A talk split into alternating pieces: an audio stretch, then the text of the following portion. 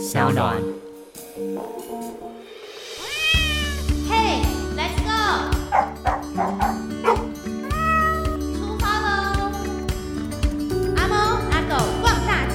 欢迎加入阿猫阿狗逛大街的行列。我是清盛，我们每个礼拜一都会把我们的 Podcast 放在网络上，不管你是用声浪。Apple Podcasts 或者 Spotify，你都可以收听阿猫阿狗逛大街。我有看到朋友们留言告诉我们说，这是一个优质的好节目，声音好听，器材专业，内容充实啊！非常非常非常感谢啊！其实我们的器材没有特别的专业，但是我非常谢谢大家啊！那。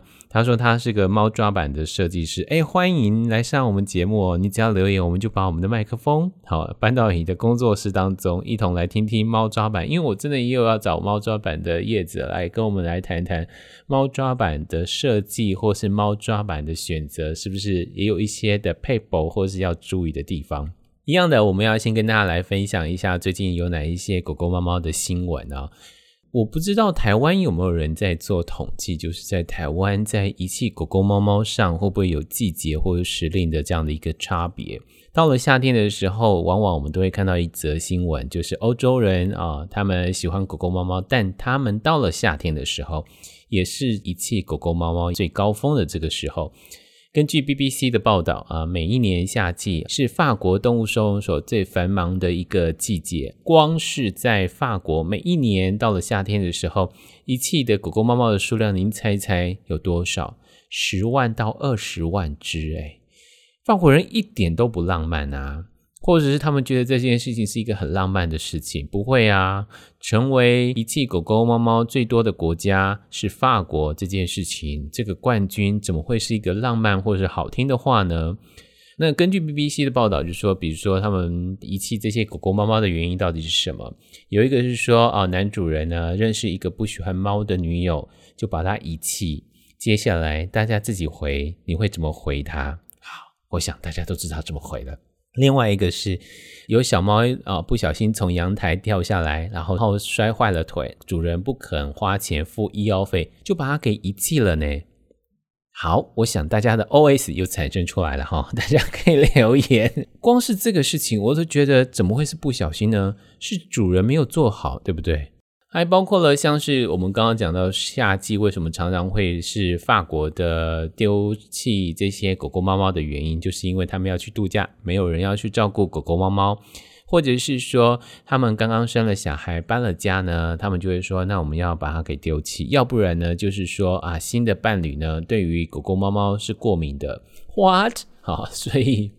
当我们要丢弃狗狗、猫猫，或者是要遗弃一些事情的时候啊，人类的自私啊就会跑出来，就会有各式各样的这个答案。嗯、有一个收容中心呢，他就说他们常常收到的那个狗狗、猫猫的状况，都是把狗狗、猫猫装到那个盒子里头，放在收容所的外面，然后打电话给动物收容中心说，请你把这只狗猫给带进去。然后他们说，一到了夏天，在法国的海滩，或是在公路旁边，或是加油站，就会看到有很多的流浪狗，很惊恐的徘徊，不知所措。讲到这里，我的心情就不好了啊！我真的不大懂诶，就你就是养一两只嘛，那你出游的时候就不要出游啦。哦，就像是我，我现在整个心情是很郁卒的情况之下，或是即将要暴怒的情况之下，就是因为。一年的年假一直都没有休，然 后就有这样的一个情况。那这是在法国的情况，可是这个问题到底要如何解决呢？于是他们就有在游说啊，包括了教育的工作啊，希望大家能够好好照顾狗狗、猫猫啊。有人说，哈，是因为购买狗狗、猫猫的关系，那这样的一个一时兴起的情况啊，或者是赶时髦啊，或者是觉得很时尚这件事情，就像是一旦赶时尚、追时髦，可能就像是那种快速时尚啦，或者是买手机的态度一样，就是我爱什么我就爱什么。过了一两年，我觉得我不爱了。还有一种就是很不好的，就是主人常常会把狗狗、猫猫当礼物送给孩子们。其实看 IG 啊，或是 Instagram，看看才会让到这样的一个影片，那小朋友都好感动哦。我老实说，我每次看到那影片，我都会怀疑说，这真的还是假的。我们台湾的小朋友可能呃，爸爸妈妈带了一只狗，带了一只猫回来，从来没看过一个小孩子会因此掩面哭泣这样，那还蛮可爱的啦。好，这是从法国上看到这个事情呢，还包括了抛弃的原因，还包括是说，因为狗狗、猫猫生病了，他们不想要多花钱帮狗狗、猫猫治病。唉，真的还有很多很多的理由。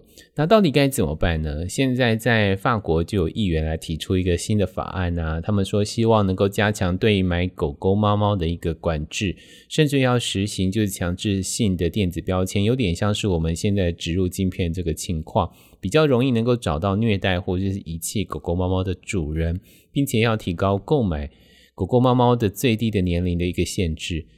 大家听完会觉得哇，台湾好像做的还不错，现在至少有在推动这个事情啊。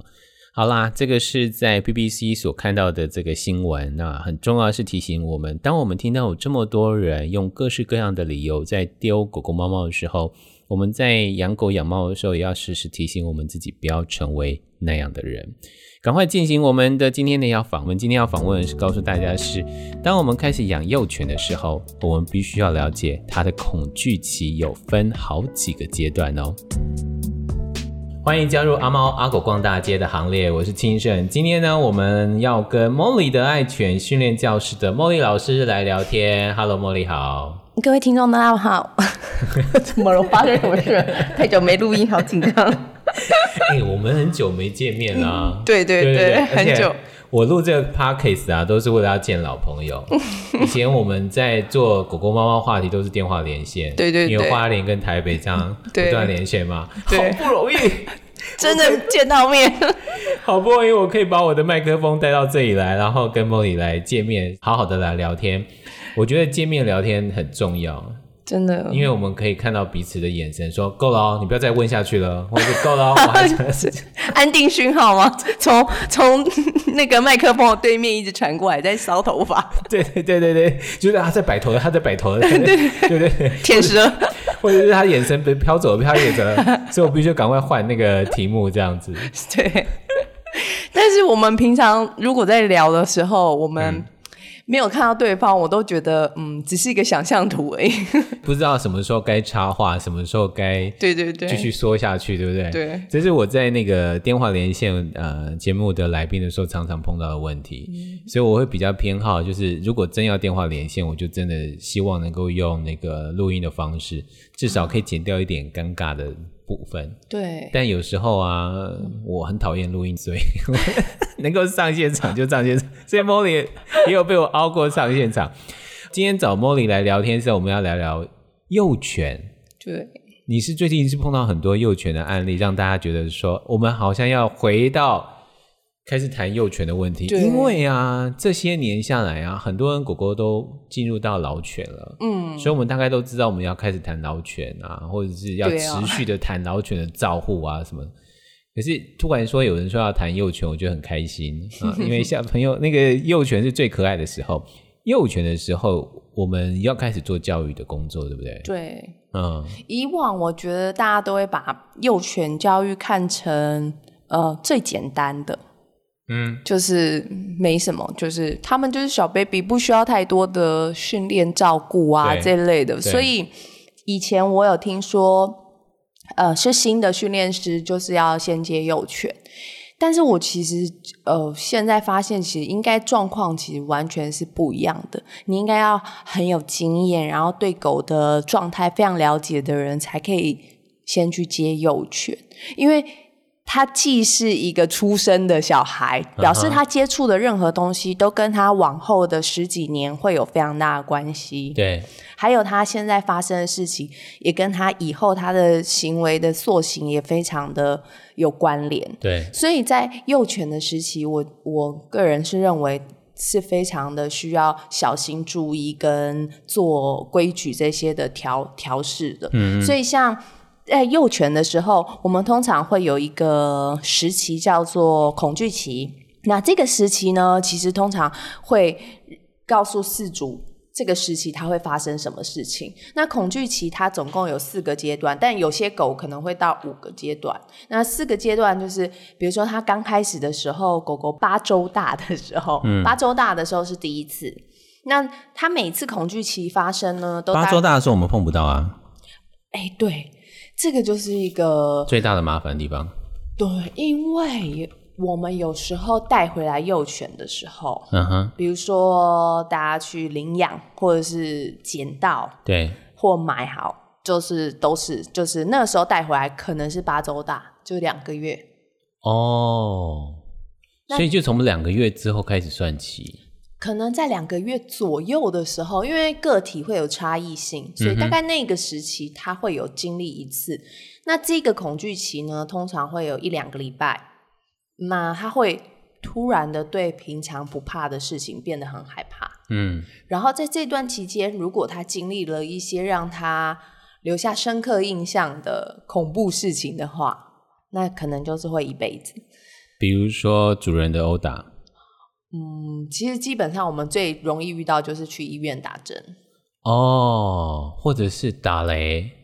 对啊，原来在这个阶段哦，放烟火，然后或者是他突然发现，在人世间的那个凶险跟恐怖的地方，对，然后这些恐惧就会存在他大脑里面，这这个状况会持续到他成年。但当然，有些时候他们过了以后，有辅助或者有支持，他会好。嗯哼，再大一点就会好。嗯哼，可是有些就会一直留留留到很很久。比如说像洗澡美容，也会是这个阶段，我们会尽量希望事主避免的。对，洗澡美容、打针，还是说带他去看烟火？哦，嗯，比如说那时候正要放。比如说现在跨年，对，带着他们去看烟火，这个千千万万就不要做。对，千万不要。那这时候如果被吓到，以后可能他一辈子你都要在处理他，嗯哼，在烟火时候发生他出现的焦虑。那这个就真的会是一辈子。哦、那这个只我刚刚讲的八周大只是狗狗第一个恐惧期，那它在成长过程中还有其他次，第二次的话会是在四五个月大左右。四五个月大的时候，对，uh. 那这个时候可能，比如说有时候像我们讲恐惧期最常出现就是散步的时候，嗯哼，有些路它就不去了，本来走，哎，那一天开始它又不走，对，然后或者是说他看到一些东西就会开始很害怕。等一下，你可不可以说具体一点？你知道，我突然觉得说走一走，然后，哎，就觉得你的狗是不是看到了什么东西？我跟你说。我呢，常常遛狗时间都是晚上。你知道，在乡下阿米莫的时候，他突然不走那个地方的时候，心里会还是毛毛的。对，对，对，对，就是那种感觉。那个时候其实可能就，就他自己会有他的恐惧的东西。对，比如说呃，以前看到飘动的垃圾袋，对，没什么感觉。可是现在看到飘动垃圾袋，突然下一个倒弹超远的，对，那那有可能是恐惧期会出现的症状。那或者说他在那段时期，比如说。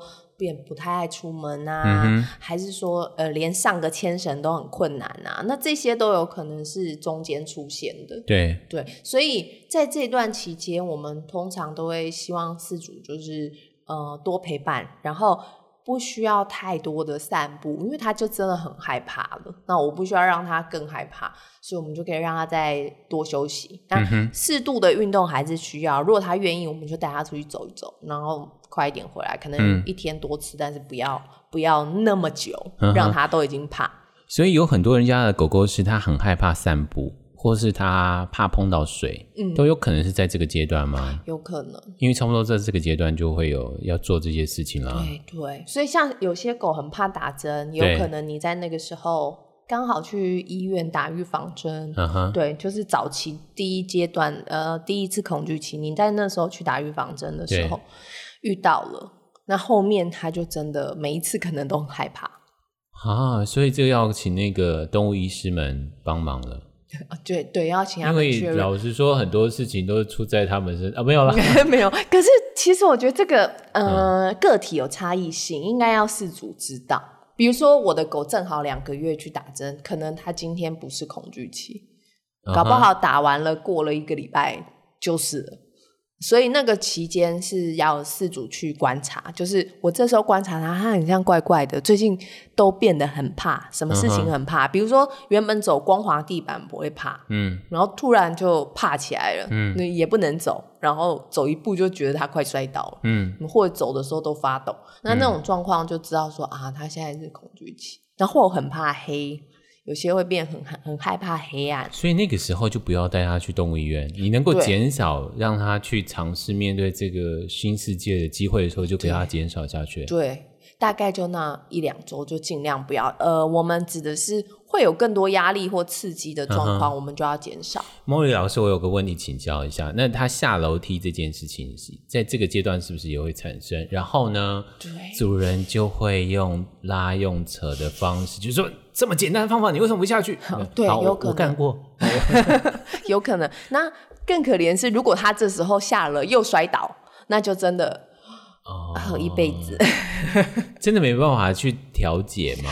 可以，要很久，要很花时间。可以哦，你要找茉莉老师来处理这个事情。好，就是要花很久。好，这个是第二阶段，在四个月到五个月的时候，你自己去发现你家狗狗如果有开始有一些莫名其妙的恐惧的行为的时候，就尽量不要让他去尝鲜，或者是做一些，比如说大家很害怕将来他长大对于动物医院有阴影的话，你这个时候就不要。哦，还有狗具。哦，如果这个时期我们来个狗剧的话，他可能会在他脑子里对于狗有一非常大的一个恐怖印象。所以，如果可是等一下，问题是你们训练师都说狗狗要必须要狗具啊，然后必须要要做好训练这个社会化的工作啊。对对对，所以这段时间我们都会讲，嗯，尽量不要做训练，也不要做狗剧。我为什么要这么晚才跟你谈论这个话题呢？我们家狗狗已经两三岁了，但已经来不及了。这个狗剧其实我觉得是一个蛮大的问题，因为当然如果是状况好就好，但是如果当下它有被霸凌了，被别的狗霸凌，哎，等一下哦，霸凌有分哦，有一种霸凌就是我要教你我是老大，或是教你阶级，然后在那个阶段不就是希望让他知道所谓的动物间的服从，或者是。没有，没有。我好喜欢跟 Molly 直接面对面。哎，我们定一下，我们下次那个 见面录音的时间。因为当下的状况可能，嗯，嗯，大家会觉得说啊，我的狗就是很白目，应该要被教训一下。我是没有这样的想法，但我承认有四组是这样的想法。对对对对对。OK，如果你这样想，他当下被霸凌，就是比如说被教训，我们讲教训，嗯、那可能他以后对这这件事情就会有非常大的恐惧。他这个恐惧会不会将来他面对比较强势的狗狗的时候，他也会跟着用比较强势的方法去面对？对，而且还有一个是，他也有可能反扑，因为以后他有了自信了。哦他就会开始做更多的事情，就是上一代有个坏的教法，这 下一代也就跟着承袭下来了。对，所以他会把这些东西都记在他印象里。对，当然霸凌他的狗的外貌、长相跟性别，有可能都会变成他以后很怕的对象或很讨厌的狗。嗯，原来是这样，那好多问题哦。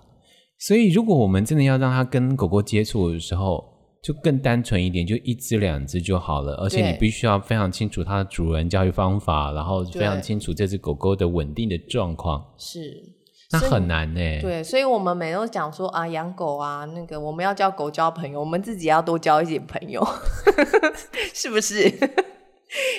我们还要先去递名片。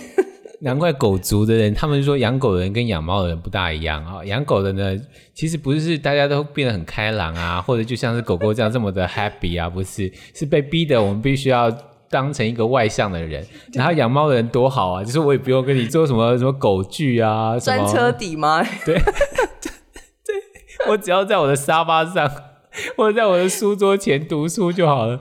多好啊！猫咪你就自己过你自己的生活啊，我就过过我自己的生活。当然不是这个样子啊！哈，猫咪的行为的问题，我们下次再来聊哈。可是的确，这个就是这是在第二阶段，就这么多复杂的问题了。对，其实四到五个月就这样子，那我后面怎么过啊？对啊，所以我就会想说啊，中间有好多的呃，大家错过的东西哦。就是、等一下，你知道我们这个年纪，每次错过什么就开始哼歌，你知道？就是对啊。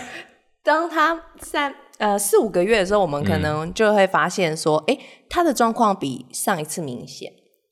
啊哈，那你就会知道说，我我上一次可能他遭遇了什么。嗯，那到下一次，我们有第三阶段，就是大概九个月。嗯哼，嗯，九个月，九个月开始，也差不多一周。九个月，他进入性性成熟的阶段了耶。嗯，所以那时候其实他会有一些。比较有自信的行为，但是因为恐惧的状况，嗯、可能会你会觉得他很矛盾，怎么昨天好好，今天很明显的。比如说，比如说他呃看到狗的时候，你、uh-huh. 原本都会热情打招呼，对，可是突然开始就是看到狗的时候就是叫啊，或者是就是会有一些矛盾的动作，那那个有可能也是他的恐惧期。那我们家应该在这个阶段没有处理好。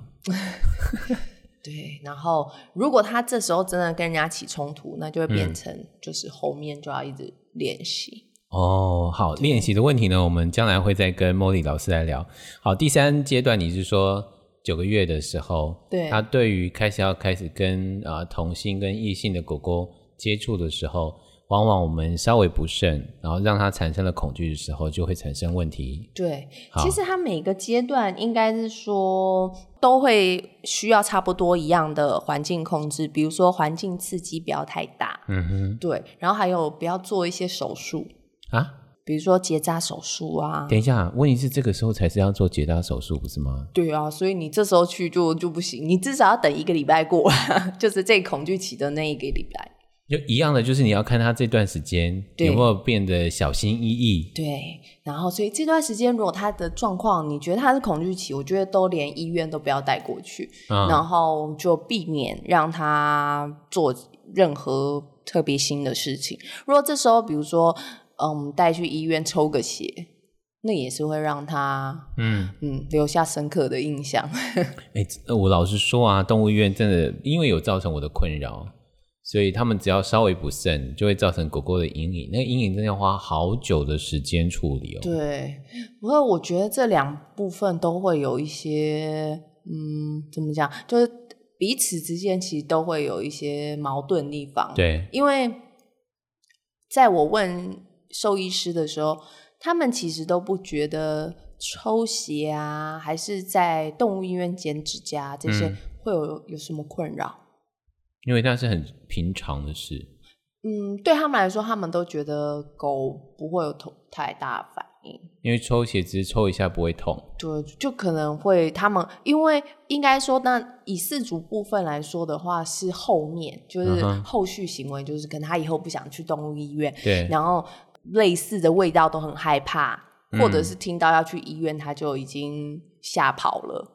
然后或者是看到像针筒的东西就很紧张，嗯，哦，那那是饲主后面会遇到很多困扰。那但是在动物进到动物医院的瞬间，嗯，有时候他们其实因为太压力过大或者太紧张，其实他们会有一个状况，就是我们讲的那个僵化，就是他会不动了，他，他就不动，他坚持不进去这样，或者是进去以后不会有任何反应，他也不会咬啊，然后也不会什么，他就定格。那那样的状况下。在医生做的时候，他当然觉得，诶，他不会啊，他还蛮好做的。嗯哼，可是他已经在肢体行为已经告诉你说他的不舒服，或者是他的无所适从，或者是他的抗议。对，他其实已经我们讲说吓到呆掉了哦。对，白话讲。对。可是当下做的时候，医生其实不觉得有问题，所以当然医生做的时候觉得他很乖。而且医生会觉得这个很快就解决了啊，就打扎个针、吸个血，然后或者我们就这样处理就好啦。对，所以其实我觉得对医生来说也没有错，因为他当下那种觉得。对。你的狗也没怎么样啊，嗯，对。那但是饲主会面临到的就是后面的状况，就是他的下次就打死不进这个动物园，或者是类似好像要抓手手，他就会崩溃那种状况。有我家，对，就是好像呃我们要保定，他就会崩溃，就觉得天啊要保定啊，对、嗯、对，所以像那个就是呃我们讲留下后遗症，那我们家的留下后遗症可严重了。我不是说带他出去散步吗？散步回来要擦手啊，擦脚，哦，他他就会他就会要咬你了，真的？对，那跟那个很像，就是抓起来然后对。弄手，就是我的手只要靠近，嗯，抓着他的时候，他就哦，然后就回头要咬我这样。对，可是因为他要咬我，大概你可以看慢慢从慢慢慢有一些改善嘛，就刚刚要咬，嗯、或是刚开始就咬下去了。对，然后还好，他并没有那么的用力，因为狗狗还是爱你的。嗯、我我觉得这个一定要强调哦。然后你会发现，它慢慢会有一些调整，然后它那个不舒服还是会告诉你，嗯，说你这样子让我感到恐惧，嗯。然后，但你知道，它其实是爱你，他试着爱你，因为否则他就一口非常用力的咬下去。可是。我就会变成用另外一种方法，也会一直告诉他说：“我现在要干嘛？你知道我现在都这样做，你知道，好卑微的狗主人，就是我连擦脚都会说：好，我们要擦脚脚喽。好，我们现在要擦脚脚喽，来换手换脚，来擦脚脚喽。嗯、我都会先要告诉他说：我现在要干嘛？对，我不能很贸然的去摸它。可是我觉得是，是这样对吗？我觉得这样是比较好诶，就是因为我这是我自己调整。”嗯，说我好像必须告诉他说，我现在要干嘛？我不能，因为我我我理解我理解他的 恐惧了。对对，其实是比较好，因为我我也发现说，其实你先跟嗯、呃、狗狗讲你现在要做什么，嗯哼，我觉得总比我突然就抓起他的手来擦一擦，嗯、他一定想说你现在在做什么？有啊，因为如果我突然抓他的时候，我们家那只狗真的是一个非常容易惊吓、害怕的狗。突然抓它的时候，它真的会有时候会有那个直觉反应要咬你，嗯，就回头就它就会它就它会很紧张，这样，啊、所以，啊、但我有个很坏的部分，就是直接抱它 抱起来吗？对，如果像、嗯、这样不行，对不对？对，然后可能会吓一跳，所以抱它之前，我们其实也会讲，有啦，我都会说抱抱，它就看看你，然后不想理你，因为他对他来讲，抱抱是不好事情，对不对？好啦，扯远了。这是九个月大的时候，我们要注意到这些事情，因为他也进入到性成熟。然后这个时候是不是要做绝育这件事情，嗯、我们主人真的要观察一下哈。对，好，第四阶段就是十三到十四个月。十三到十四个月，嗯，哇，这阶段好好好难界定哦。所以他大概有一个月时间让你观察一下。一个月？为什么会讲十三到十四个月？其实因为个体嗯差异化都很大嗯，对，比如说他呃有些狗就是十四个月真的那时候才开始，那有些就十三个月，嗯，所以我们其实没有办法说就是。确切就是那个时间点，它就会爆发。就是请大家，当他满十一岁了之后，你跟他说生日快乐之后，你就开始要为期大概两三个月的观察时间。对，然后看他有没有出现恐惧的这个阶段。对，那呃，这时候也是为期一两周，就是他会恐惧期，然后嗯，一两周之后结束就会好一点。那、嗯、我像我们遇到的比较多都是散步的时候。突然走得很畏畏缩缩的，对，本来就这样走正常，可是突然开始，哎哎，就好像风吹来还有什么东西，然后就很紧张，然后或者他会突然跳开，对不对？对，尾巴夹起来，然后影子也很害怕。不是，你知道 有多少个主人来？大家举手一下，有多少个主人看到这画面觉得好可爱，或者会取笑他的？一定有啊，对，但是我们从来没有觉得那个是一个该被注意到的事情呢。对，他突然很害怕一些某些事情，对对，然后嗯，当下当然会会觉得说，哎，他怎么突然这样？嗯、那那可能就从那个时间点开始一两个礼拜。那一两个礼拜我们到底要做什么？嗯，就跟以往一样，就是尽量不要做太多新鲜事，然后让他在家休息，少散步一些。就在他所熟悉的这个环境当中，如果是散步，就是短散步，就很快就解决了。嗯、对，不要觉得说在这个时候我应该要多做一些什么事情，对，不要，也不要做训练，因为这时候其实比较叛逆。那有时候有些狗会，嗯嗯，情绪起伏会比较大。那或者是说，比如说他有压力了，以前小 baby 的时候可能不一定会破坏。对。它大一点的时候破坏就哦，原来它的破坏这件事情，我们过去都会认为说，反正狗狗到了破坏阶段就是破坏哦，不一定。但这个破坏里头有一些是因为它恐惧，对，压力也有可能，对，所以嗯，我觉得这个期间就是尽量多观察跟陪伴。嗯、那其实以往如果它是有嗯其他的狗狗陪伴的话，对。其实是恐惧期会好一些。嗯，你所谓狗狗陪伴是跟他一起长大的吗？对对对，所以嗯，一开始比如说第一阶段的时候八个月大，对，我们都会说他如果刚好在他妈妈身边跟兄弟姐妹身边，其实这一个阶段看起来不明显哦。但是因为很很多时候我们真的没有办法嘛，比如说。幼犬领养。嗯，比如说他本来就不小心妈妈。嗯，出了意外啊，对对对，或者是妈妈不见啦、啊，对，然后志工朋友们把这个狗狗给接手的时候，它就是未满八个月，对，我们就必须要提早的去面对这个问题，对，我们就需要在这个时候多留意一下，嗯哼，哼，对，那这个还有最后一个阶段是大概一岁半，嗯哼，可是一岁半不一定是每一只狗都有，因为像我自己，嗯的学生里面就是有。嗯，但是不一定每一只都有的，所以一岁半也是有人遇到。一岁半所碰到的问题是什么？嗯，也是也是一样，他就是突然也是恐惧，对于很多事情很害怕这样子。对，嗯，所以他这个恐惧期在他呃成长过程中，其实偶尔就会都会遇到。嗯嗯，这样讲还不错哎，就是说。我突然发现一件事情，就是我们都是在那个恐惧当中长大、学习跟长大。嗯，可是如果说我们作为一个真正疼爱他们的大人，我们去理解他的恐惧，陪他一头走过恐惧，这是我们应该要做的事情。嗯，因为我们在成长过程当中，其实又有碰到很多的恐惧，哦，可是我们的大人们都不会用。去化解这个恐惧，甚至于会用更大的恐惧去压迫你。对对对。可是当我们自己作为一个狗主人的时候，当我们理解这个五个阶段、四个阶段、五个阶段的恐惧的时候，我们可以更成熟的去面对这个事情呢。对啊，而且嗯，这其实一开始的时候是从小孩子身上发现他们其实有，嗯，然后后来发现，哎，其实狗也有。那我自己观察好多幼犬，发现，哎，确实他们都有对恐惧期。对，尤其在跟饲主讨论的过程中，其实你就会知道说啊，有些行为问题是恐惧其他做了什么。嗯哼，大概就在那个时候，比如说，嗯，九个月大的时候，刚好就去做了什么手术，嗯、然后他之后就，嗯，跟狗关在一起，隔壁笼兽医院、哦，然后之后就非常讨厌狗。狗，嗯。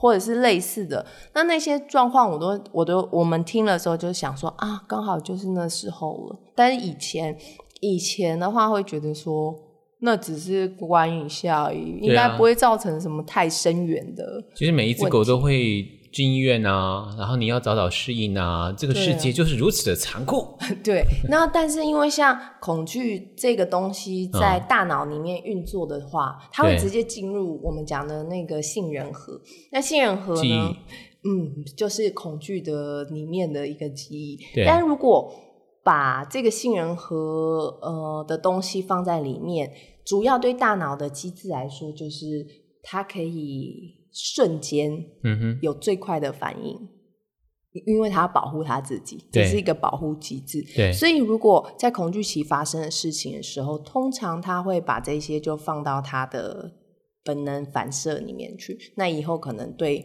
呃这些恐惧的事情类似的出现，嗯，他的反应就会比较大。嗯嗯，所以我们会在在。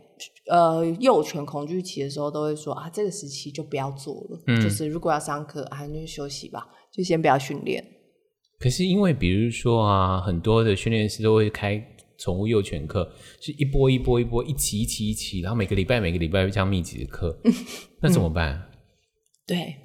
会有问题的，没有啦，我这样好像把别的训练师生意都砸，没有，只是说，呃，其实是主要观察，因为如果都是幼犬，我相信幼犬课程，呃，幼犬这么久，它当然恐惧期的时候不要密集去上课，其实就可以，就是我们就在家练习，不一定要去课堂上跟别的狗一起。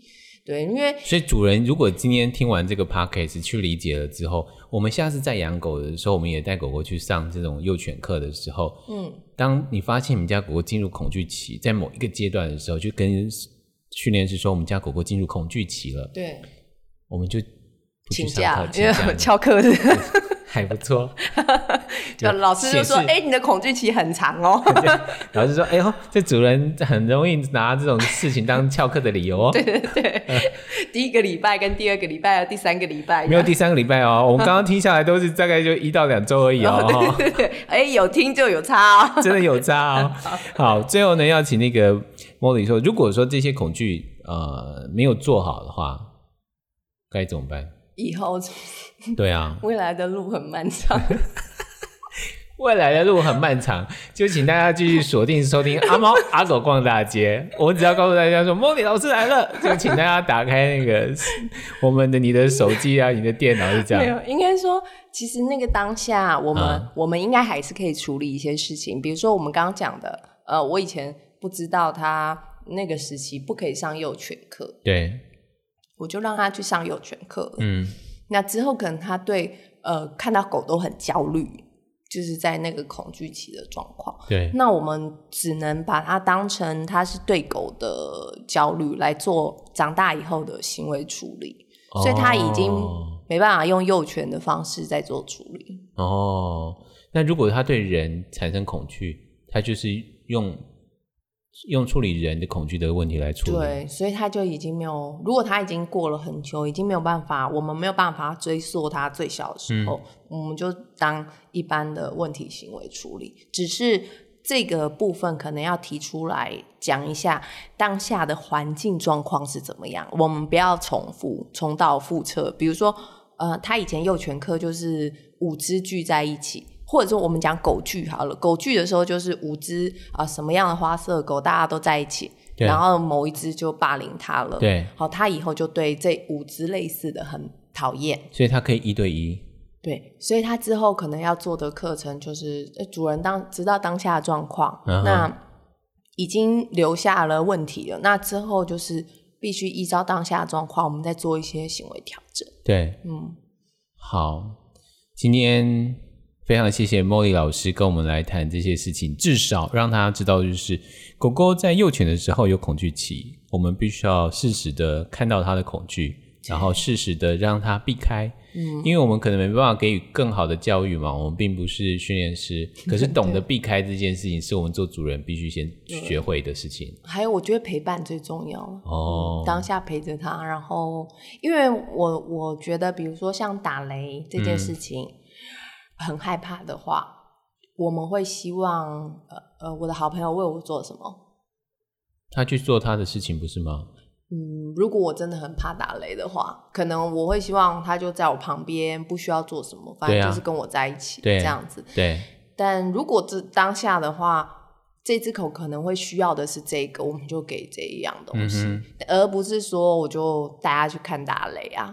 啊，或者是说我就是把电视开很大声，然后再去掩盖那个打雷声嘛？对对对，有些这也不行吗？因为我本来想说，那我把音乐放大声啊。哦，那要看狗适适不适合。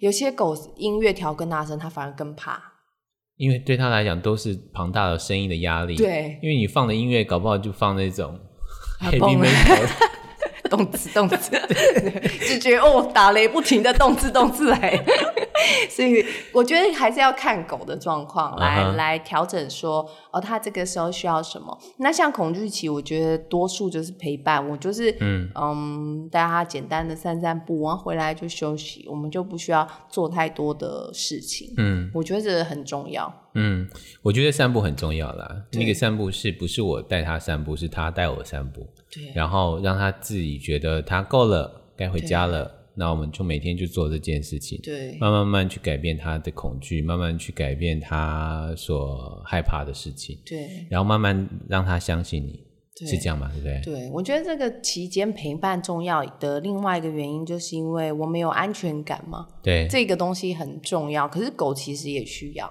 嗯嗯，所以我常常会跟我们家狗说：“你不要想要保护我哦。”好，是我们保护你，所以你不要那么鸡婆。常常都跟他这样讲，希望他能够听得懂。今天非常谢谢 Molly 老师，他是 Molly 爱犬训练教室的老师。如果大家有任何问题的话，你可以上 Molly 的爱犬训练教室。谢谢，谢谢 Molly 喽，谢谢大家。